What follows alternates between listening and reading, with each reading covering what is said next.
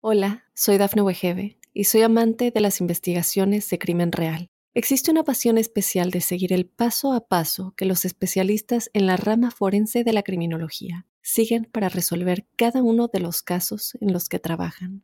Si tú, como yo, eres una de las personas que encuentran fascinante escuchar este tipo de investigaciones, te invito a escuchar el podcast Trazos Criminales con la experta en perfilación criminal, Laura Quiñones Orquiza en tu plataforma de audio favorita.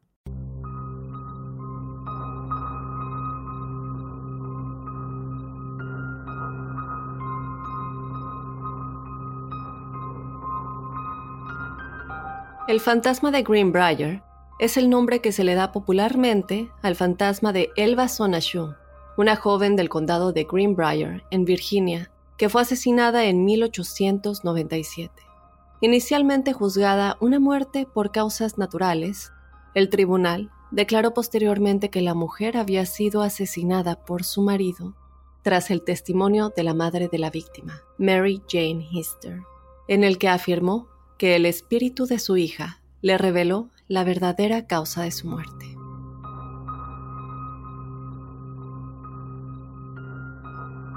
Hola crípticos, bienvenidos a otra semana de Códice Críptico. Mi nombre es Dafne Wegebe. Yo te doy la bienvenida a otra semana con otra historia que estaremos explorando y que como siempre nos hará preguntarnos qué es realmente lo que sucedió. Se acerca Halloween, se acercan estas fechas que a todos nos encantan. Entonces vamos a estar explorando más historias paranormales en los próximos episodios.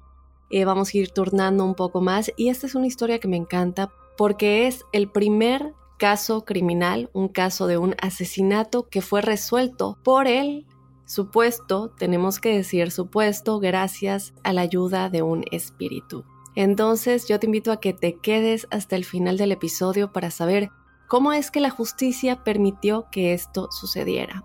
Antes de comenzar de lleno con la historia de esta semana, yo te invito a que nos mandes tu historia paranormal o sobrenatural si quieres ser parte del episodio que tenemos todos los jueves, el episodio de testimoniales crípticos en el que contamos todas tus historias porque desde luego invitamos a toda la familia críptica a que se unan a este podcast, este podcast en el que también queremos que ustedes sean parte completa, no solamente que escuchen, sino que también se les dé voz. Y este es el episodio en el que tú puedes hacer eso. Mándanos tu historia a códicecríptico.gmail.com. Como siempre te recuerdo que esto lo puedes hacer de manera escrita o de igual manera nos puedes mandar un audio si lo quieres contar de tu propia voz. Y bueno, sin más, vamos ya a comenzar con el códice críptico de esta semana, el fantasma de Greenbrier.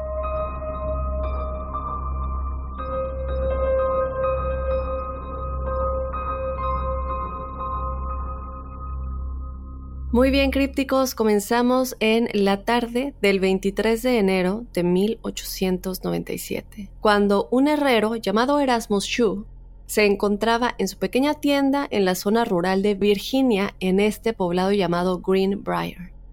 Luego, en ese momento, en esta noche, él tenía siempre mucho trabajo y es en esta noche que él llama a su ayudante de 11 años, que estaba en la parte de atrás limpiando, y Erasmus pues había planeado irse a casa temprano esa noche.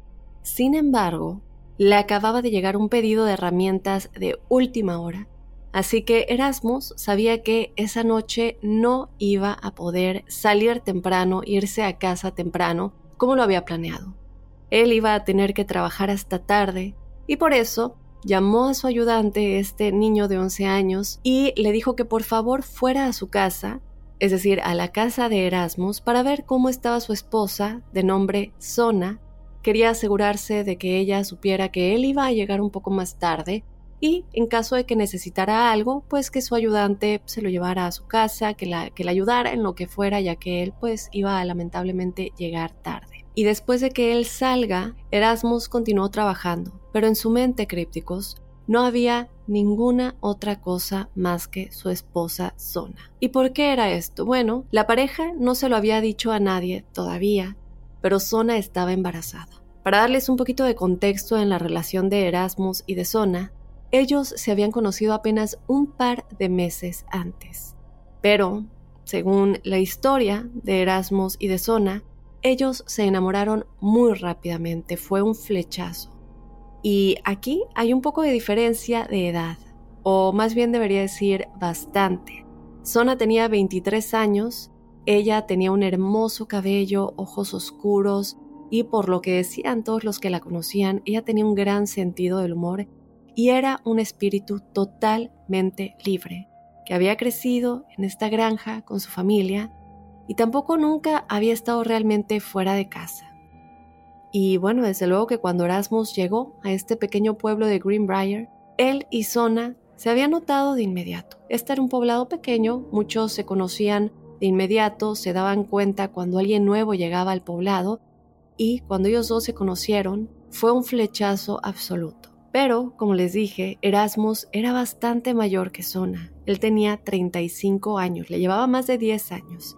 Él era alto, muy guapo, por lo que también decían, y desde luego que también hay algunas fotos de él en internet. Y él, bueno, llegó a este pequeño pueblo rural para montar su tienda de herrería, y para Zona, él era, pues desde luego, como algo nuevo. Estamos hablando de esta chica de 23 años que ha estado todo el tiempo en casa, simplemente siendo alguien obediente, y atendiendo a las tareas del hogar con su madre, y de repente llega este hombre guapo, decidido, de 35 años, para ella era algo nuevo, sorprendente y emocionante. La familia de Sona, sin embargo, especialmente su madre, Mary Jane, no aprobaba el hecho de que Sona y Erasmus pues hubieran comenzado a verse, principalmente porque a Mary Jane no le gustaba el hecho de que Erasmus pues fuera tan mayor que Sona.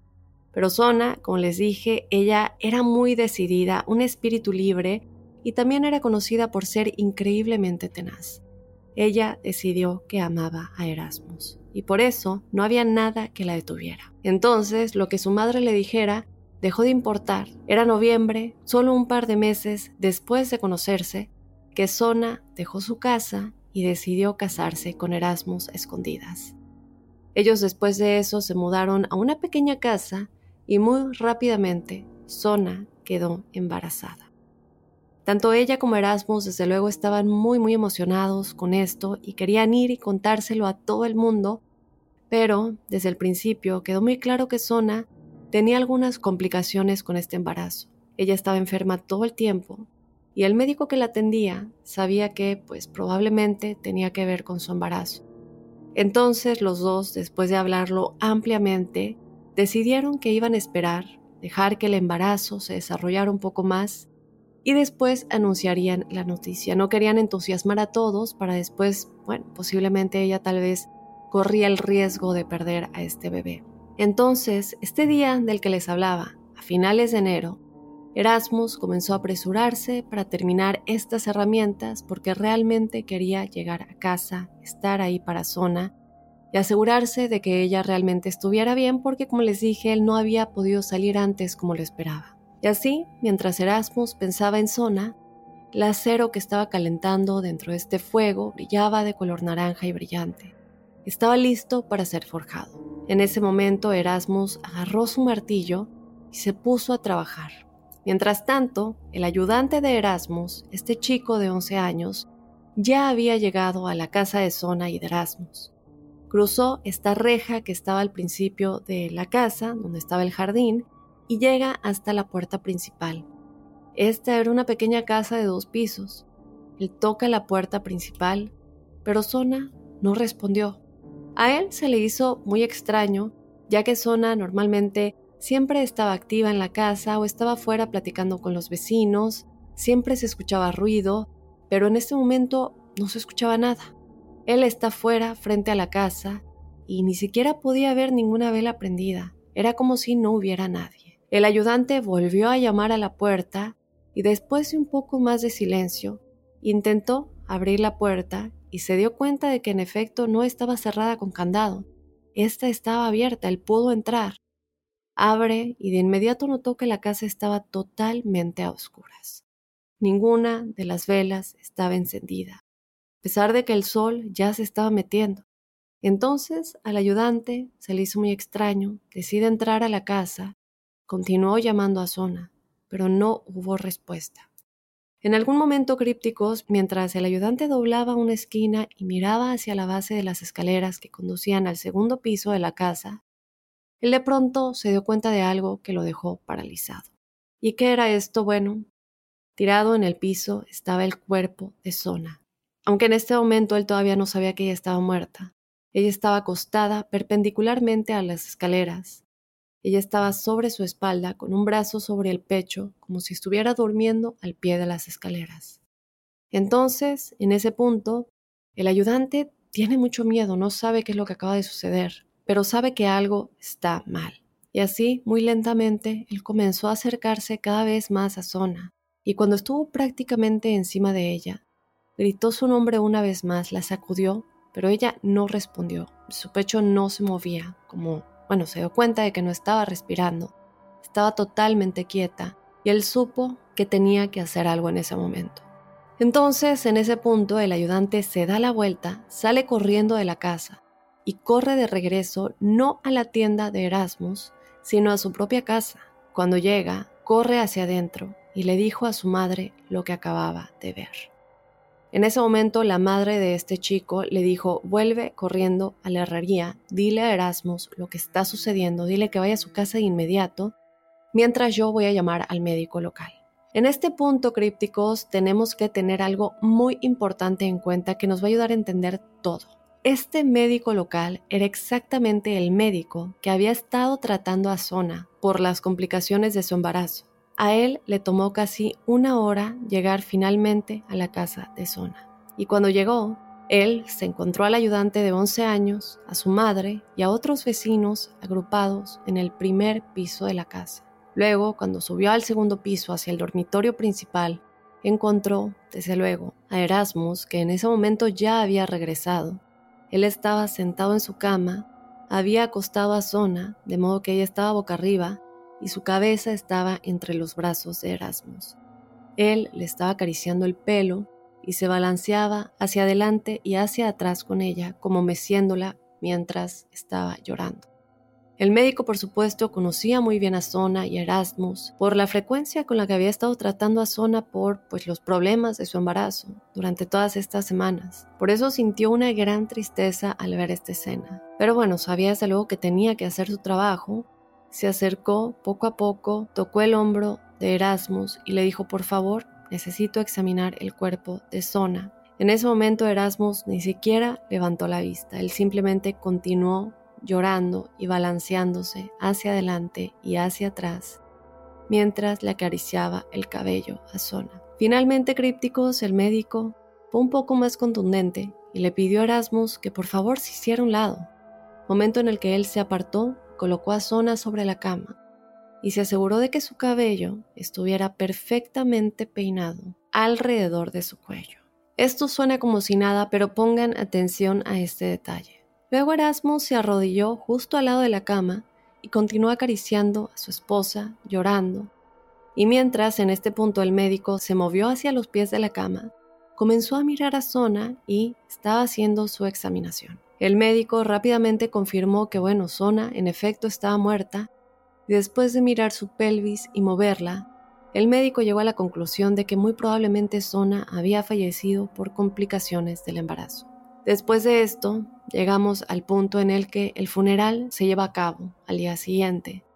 Esto fue en el cementerio local, en la cima de esta colina, y para este punto crípticos ya se había corrido la voz de que Zona había estado embarazada cuando murió.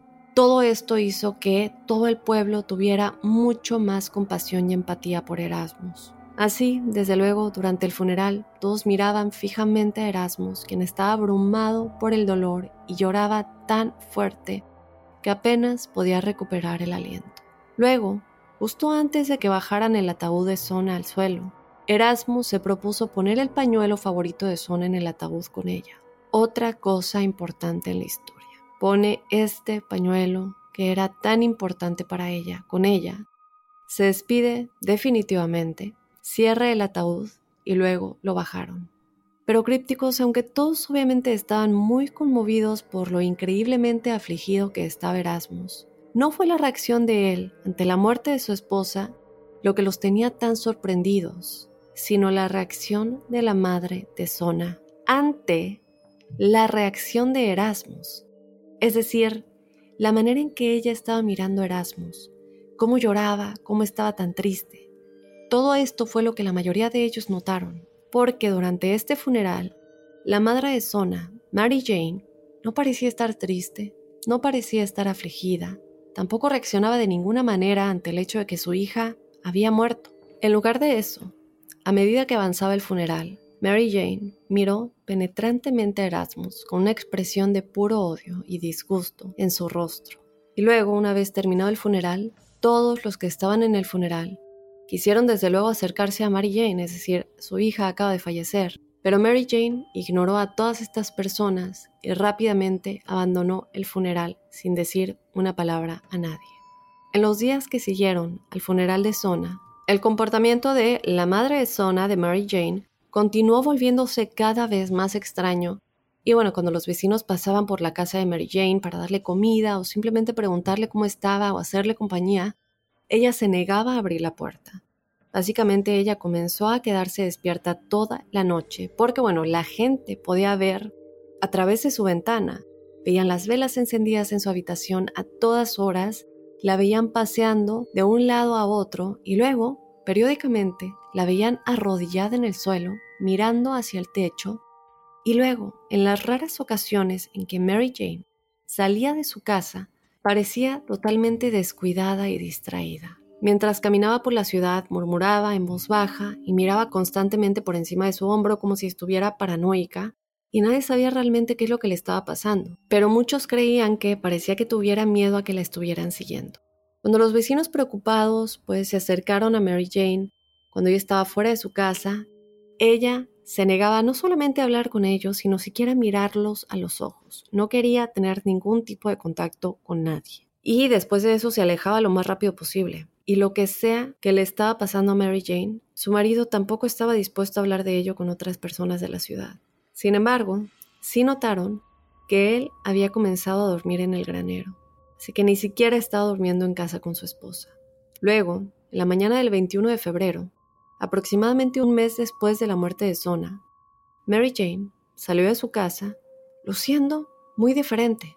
Ahora estaba totalmente limpia, arreglada, cuidada, ya no estaba despeinada, no se veía paranoica como otras veces, no estaba murmurando para sí misma, estaba erguida, caminando con propósito y luciendo totalmente coherente, porque para este punto muchos comenzaron a pensar que a lo mejor el luto, el dolor de que su hija hubiera fallecido, le estaba haciendo perder la razón, pero ahora todo parecía haber cambiado de la noche a la mañana. Mientras ella caminaba, en este momento en el que todo parecía haber cambiado, la única emoción que la gente podía ver en su rostro era la ira. Entonces, Mary Jane está caminando como enojada con este propósito, camina hacia la oficina del fiscal local, y en lugar de tocar y esperar a que la condujeran dentro, simplemente abrió la puerta entró directamente a la oficina del fiscal.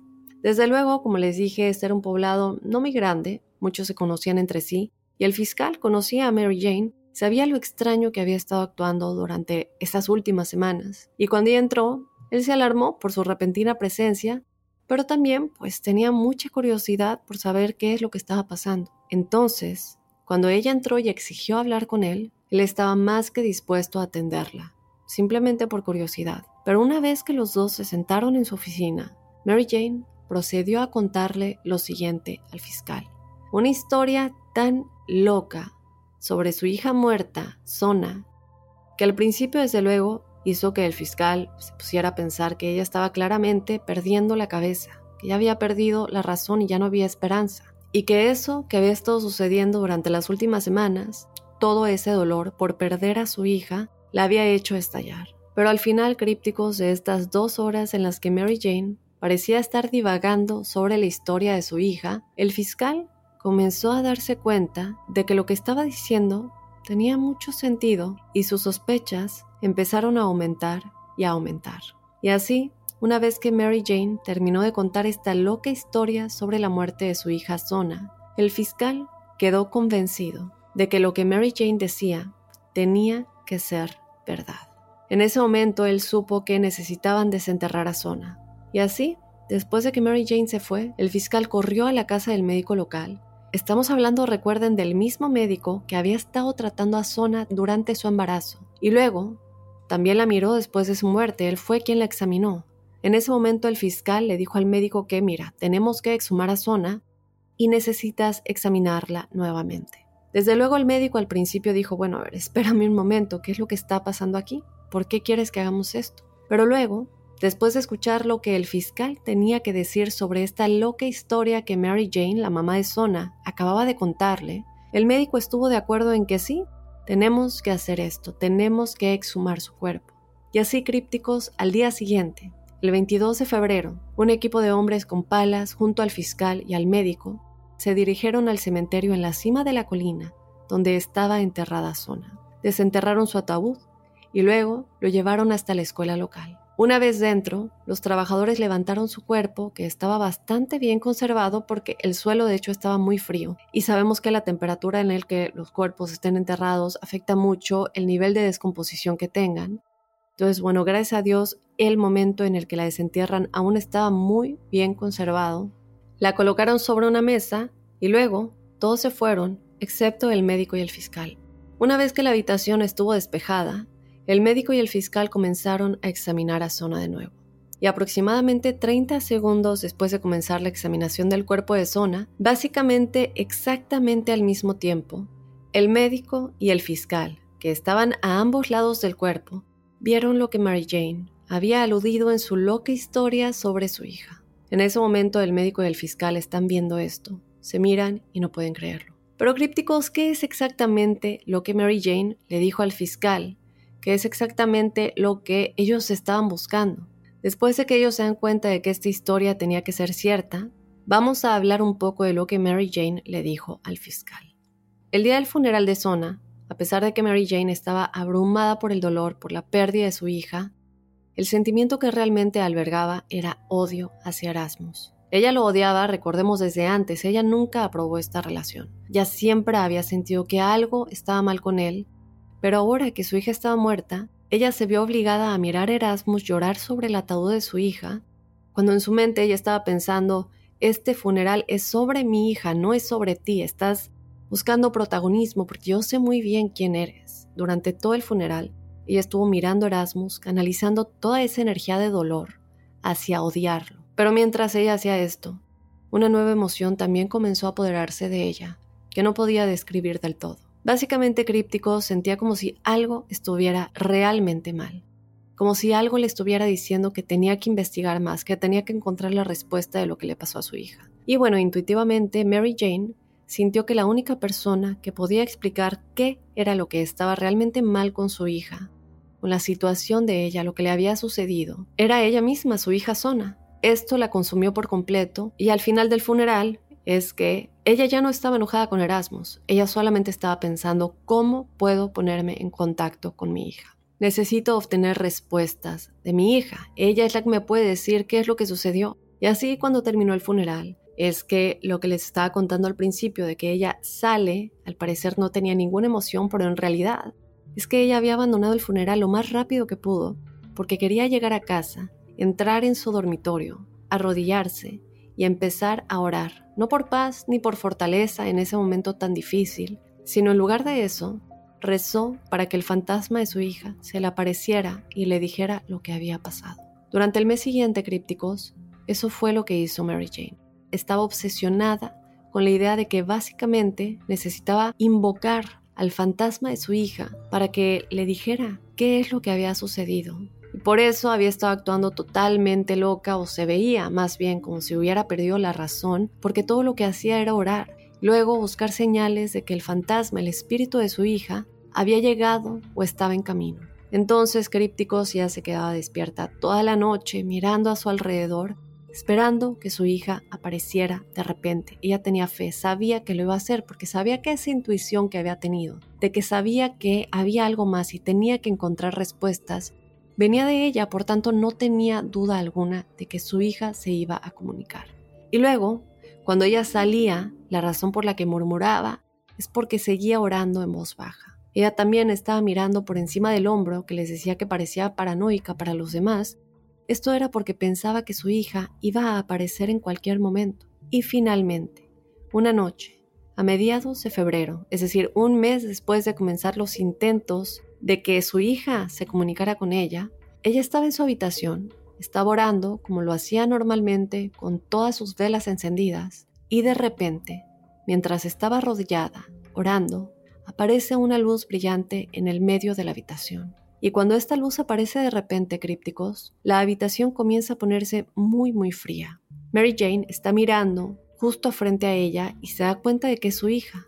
Pero en ese momento, crípticos, tan rápido como apareció esta luz y el frío, es decir, la habitación comenzó a ponerse muy muy helada, todo esto desapareció de repente. Entonces Mary Jane, que estaba muy emocionada porque sentía que por fin sus oraciones estaban funcionando, y se da cuenta que ese tenía que ser el fantasma de su hija o alguna señal de que el fantasma de su hija estaba a punto de llegar, Mary Jane entonces redobló, es decir, aumentó sus oraciones. Sabía que estaba muy cerca de lograr que su hija apareciera. entonces, durante los siguientes dos días, esta luz brillante apareció dos veces más y cada vez desaparecía más rápidamente. Entonces de nuevo Mary Jane piensa, ok, algo está pasando. Mis oraciones están funcionando, pero ¿por qué desaparece? Y finalmente, en la cuarta noche, mientras Mary Jane está en su habitación orando, aparece la luz en el medio de su habitación comienza a hacer mucho frío. Pero luego, en lugar de que esta luz desapareciera, Mary Jane describiría haber visto a su hija salir de esta luz y aparecer de repente en la habitación. Mary Jane dijo que su hija estaba vestida toda de negro y su piel estaba muy muy pálida. Sus ojos eran como unos hoyos oscuros, su cabello estaba liso hasta sus hombros y estaba mirando a su madre. Y Mary Jane cuando vio esto, a pesar de que había estado intentando durante meses que se le apareciera el fantasma de su hija, y ahora que esto estaba sucediendo, ella ya no estaba emocionada, estaba aterrorizada. Entonces Mary Jane comienza a retroceder justo cuando este fantasma comienza a caminar hacia ella. Pero entonces, mientras está contra la pared, se dice a sí misma, tienes que ser fuerte, tienes que hablar con ella, tienes que descubrir qué es lo que sucedió Además, lo has estado pidiendo durante tanto tiempo que ahora no puedes simplemente asustarte porque estás viendo algo completamente sobrenatural, paranormal. Entonces, Mary Jane se dice a sí misma, tienes que hablar con ella, tienes que descubrir qué pasó. Y la única pregunta que se le ocurrió a Mary Jane fue, ¿cómo moriste?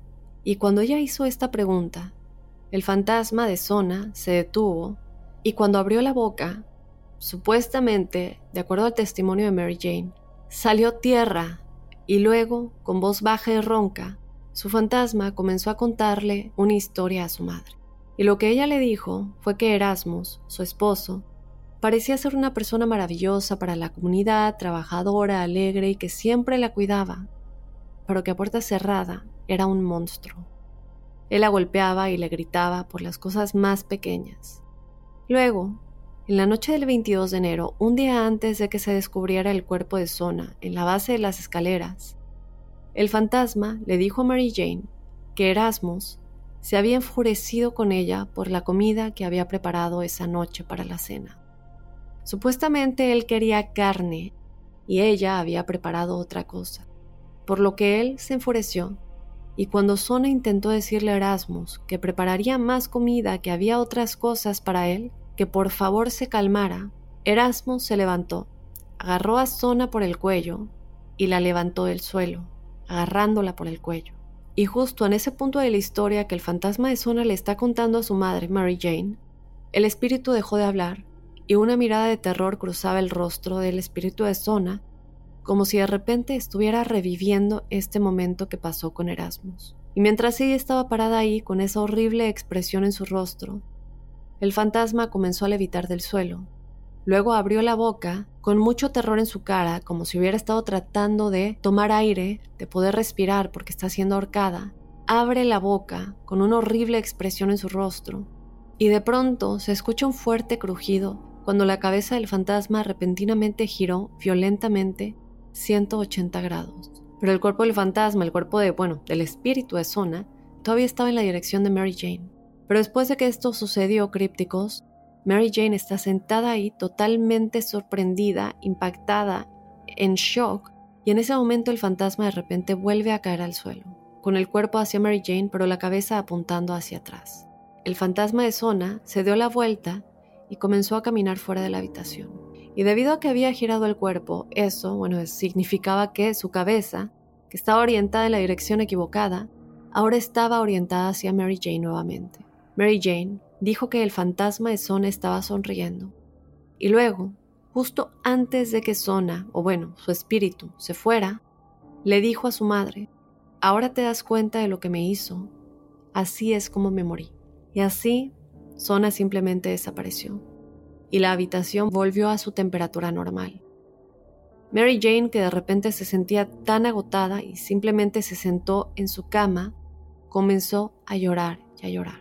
A la mañana siguiente, crípticos, es que Mary Jane se levantó rápidamente y fue a la oficina del fiscal, contó toda esta historia sobre cómo habló con el espíritu de su hija y bueno, también en este tiempo estamos hablando de los 1800, eh, bueno, finales de los 1800, pero este tipo de cosas, así como vemos que se creía mucho en las brujas y todo esto, pues era mucho más creíble. En este momento, bueno, sí se, se pide la ayuda de psíquicos para que ayuden con crímenes y hemos hablado también mucho de cómo ayudan al gobierno, pero para que se tome en cuenta en un juicio es muy difícil con el simple testimonio. Más bien se necesitarían seguir las, las pistas de estos psíquicos y que estas pistas sí lleven a pruebas reales. Pero en este caso era diferente y también era el primer caso en el que esto sucedía, en el que se aceptaba la prueba de un testimonio de un espíritu.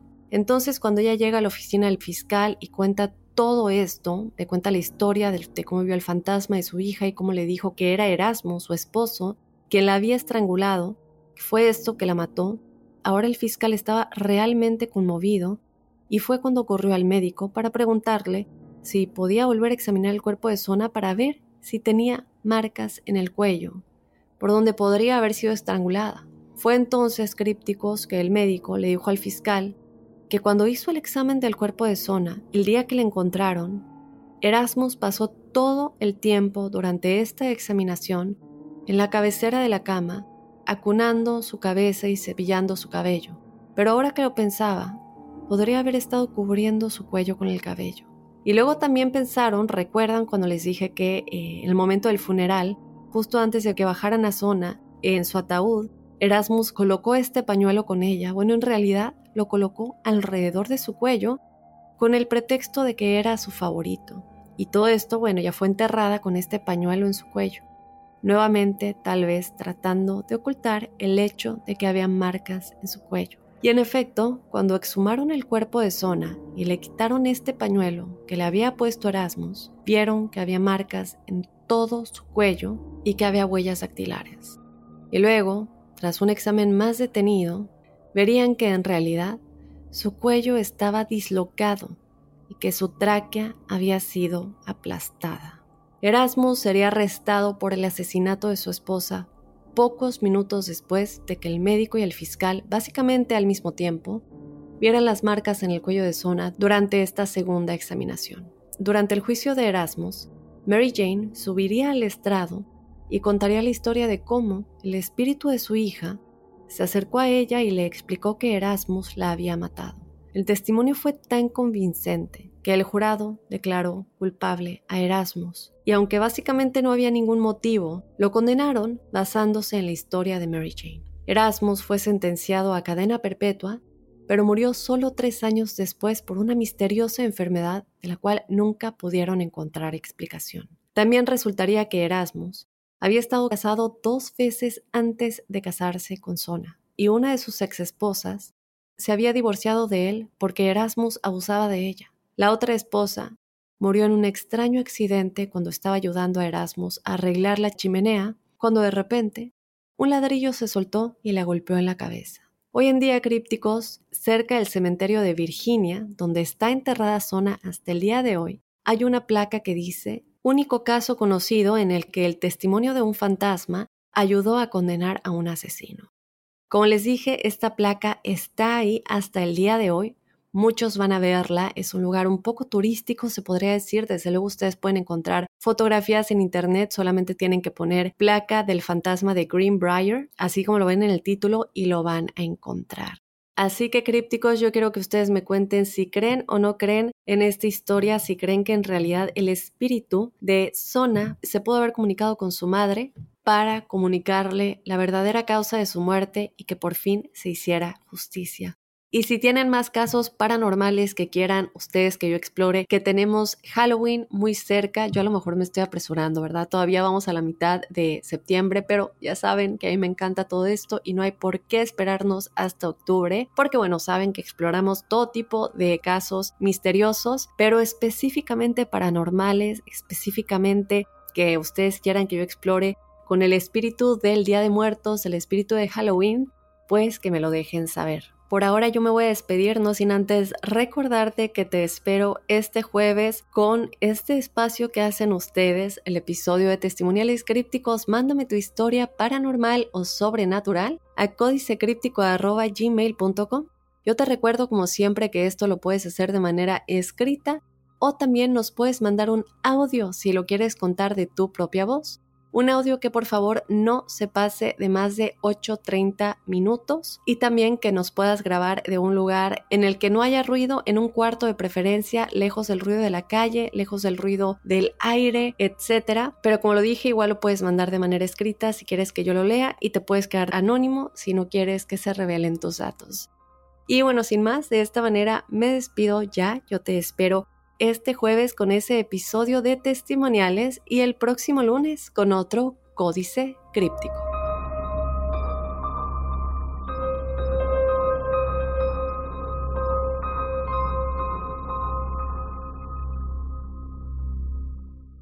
Hola, soy Dafne Wegebe y soy amante de las investigaciones de crimen real. Existe una pasión especial de seguir el paso a paso que los especialistas en la rama forense de la criminología siguen para resolver cada uno de los casos en los que trabajan. Si tú, como yo, eres una de las personas que encuentran fascinante escuchar este tipo de investigaciones, te invito a escuchar el podcast Trazos Criminales con la experta en perfilación criminal, Laura Quiñones Orquiza, en tu plataforma de audio favorita.